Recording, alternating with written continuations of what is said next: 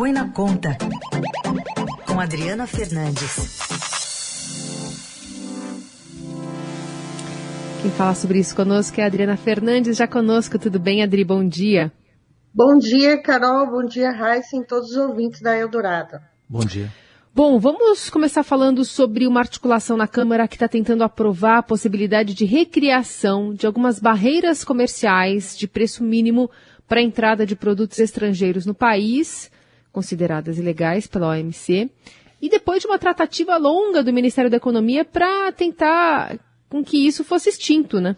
Pois é, Carol, como você falou, tem a CPI, tem o problema da vacina, mas a economia no Congresso tem muitas negociações e elas acontecem na sombra, né, do que de todo esse debate da pandemia. Esse lobby da indústria tenta tenta é, impedir a proibição de uma barreira de uh, barreira comercial que existe, que é praticada desde a década de 50, mas surpreendentemente não está em nenhum papel, não está prevista em nenhuma lei. É o chamado preço de referência. Ele funciona como um preço mínimo e é visto por técnicos experientes do governo como um atalho usado pela indústria para conseguir barrar concorrentes de forma rápida por meio de procedimentos pouco transparentes e fazendo uso de sua influência sobre a burocracia estatal. Esse, esse mecanismo ele impede a entrada no Brasil de produtos que estejam no valor mais baixo daquele que a indústria acha que é injusto. No final do ano passado, o Ministério da Economia negociou o fim desse, desse mecanismo que estava funcionando só para os países da Ásia, já que Estados Unidos e também a Europa, eles entraram a, em 99 numa, um, uma, um pedido de investigação da OMC e o governo logo é, aceitou, acabou para esses países, mas ficou para a Ásia, onde entram muitos produtos asiáticos aqui no Brasil que poderiam estar entrando com preço mais barato. O governo incluiu é, uma proibição é, desse, desse artigo para ficar claro que não que esse lobby não iria continuar e o que acontece é que a indústria está é, articulando aí para manter essa prática ilegal e que pode levar o Brasil a ser condenado na Organização Mundial do Comércio. E essa reclamação até, né, Adriela, é antiga. Por exemplo, se a gente pegar a área, do, a área têxtil, né, é uma reclamação antiga. Será que estão aproveitando a pandemia, então, para como pretexto? Esse é o, é o olho que tem que estar atento, né? Sobretudo, Heisen, da mídia, porque tem muita, como eu falei, muita negociação acontecendo e os políticos que estão, é, a, a, o Congresso que está funcionando, boa parte dele de maneira virtual, acaba acontecendo, abrindo espaço para esse tipo de articulação, como é o caso da MP 1040, que era uma MP que foi enviada ao Congresso para facilitar o ambiente de negócios, o governo resolveu botar a proibição, deixar no papel que isso não pode ser feito no Brasil e acabou aí os, os, os industriais, o setor da indústria trabalhando e tem uma emenda, inclusive, para que eh, não só não seja proibido, mas o contrário, que seja autorizado. E a votação da, da, da MP está prevista para hoje. Tem muitos produtos é, como óculos, é, é textos que você falou, que são textos também vestuário, é, produtos que vêm da Ásia que poderiam estar entrando no Brasil de forma mais barata. A indústria diz, argumenta que há fraude, é, que eles entram com preço muito abaixo do que é vendido no exterior. E está essa disputa aí comercial aqui de regras dentro do Brasil para ver quem sai aí melhor se é a área de defesa comercial, de contra o protecionismo, ou a indústria vai conseguir aí atender o seu lobby. Adri, não tem também aí num, num, pano de fundo um enfraquecimento do AMC, né, que, que já vinha sofrendo diversos golpes por parte do então presidente dos Estados Unidos, Donald Trump? Também é uma janela de oportunidade para o Brasil nesse sentido? Sim, tá, está havendo esse fortalecimento dos organismos multilaterais, a OMS, a OMC, que durante o governo Trump né, é, foi relegado. E agora é, volta aí com esse multilateralismo mais forte é, no governo Joe Biden. O Brasil enfrenta esse, enfrenta essa, ele, ele, é um, ele é um país de economia fechada, Carol.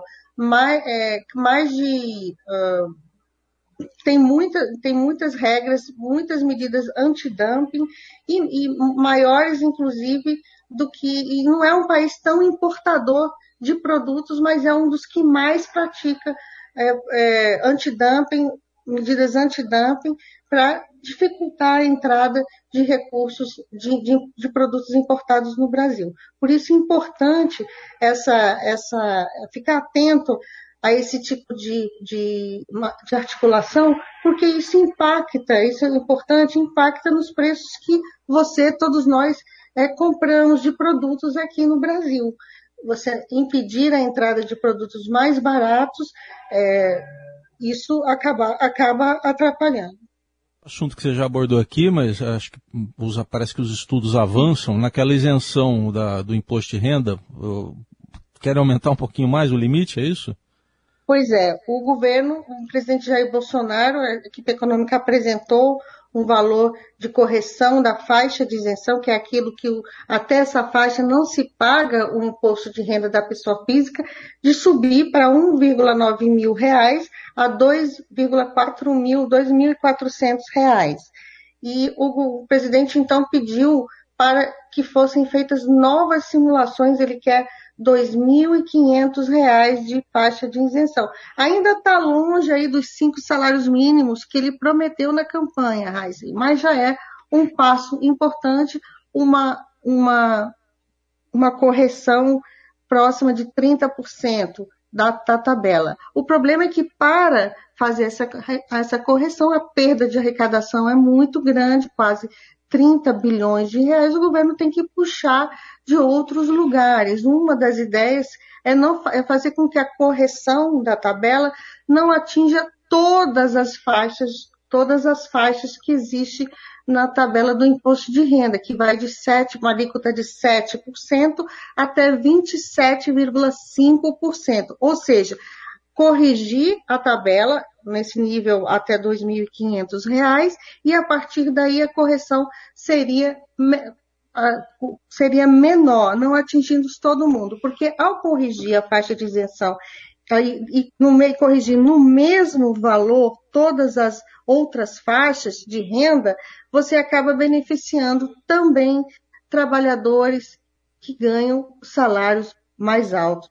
E à medida que era para favorecer a, a, aqueles mais com renda mais baixa, acaba favorecendo indiretamente também as pessoas com salário mais rico, mais alto. O problema é que a tabela ela está sem correção há muitos anos e a pressão, a inflação é, também é, pressiona. Você acaba, se você não corrige, se o governo não corrige a tabela, você a, a cada ano paga mais imposto. E essa é uma demanda muito grande da classe média brasileira que o presidente quer adotar, quer, quer garantir, ele está de olho aí na sua reeleição, mas tem esse peso e pesa muito, perde muita arrecadação. E aí, nesse contexto todo aí de, de cobertor curto, faz falta na conta, né, para se fechar. Isso, Carol. Mas tem eleição e ele e quer, é. ele quer dar esse, essa, essa correção para ele quanto maior, melhor. O Congresso quer inclusive subir a faixa de isenção para 3 mil reais. Uma batalha aí grande para frente. Aliás, só sem esticar muito, mas também nessa questão de eleição, ali, hoje a coluna do Estadão fala de uma medida provisória do próprio presidente Bolsonaro de casa própria para policiais, que deve ser ampliada, e aí ajudando no financiamento de forças policiais a, a conseguirem o primeiro imóvel, ali, pegando especialmente a base da categoria.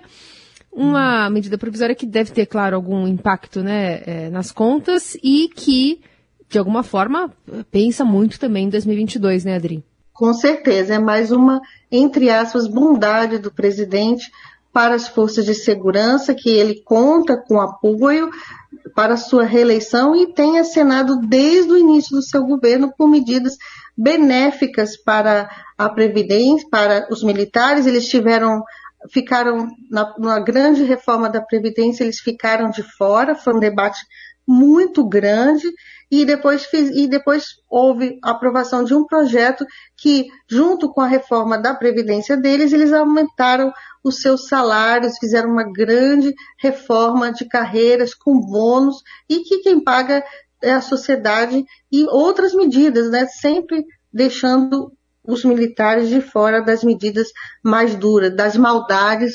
O presidente dá um jeitinho com seus políticos ali, aliados no Congresso e, e, vinculados a essas forças, ele acaba dando um jeitinho para beneficiar isso aí, essa, essa financiamento imobiliário da Caixa Econômica é mais um deles e, e, e vai na direção contrária né, do, que, do que seria importante igualdade para todo mundo.